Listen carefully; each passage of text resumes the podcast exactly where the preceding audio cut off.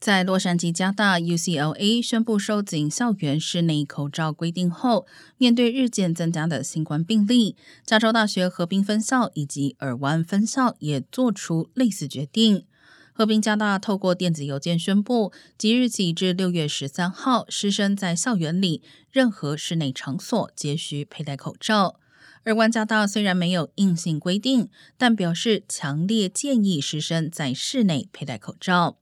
根据疾控中心数据，截至二十七号，河滨县新冠病例率为每十万人中近两百例，已经接近中等传播级别。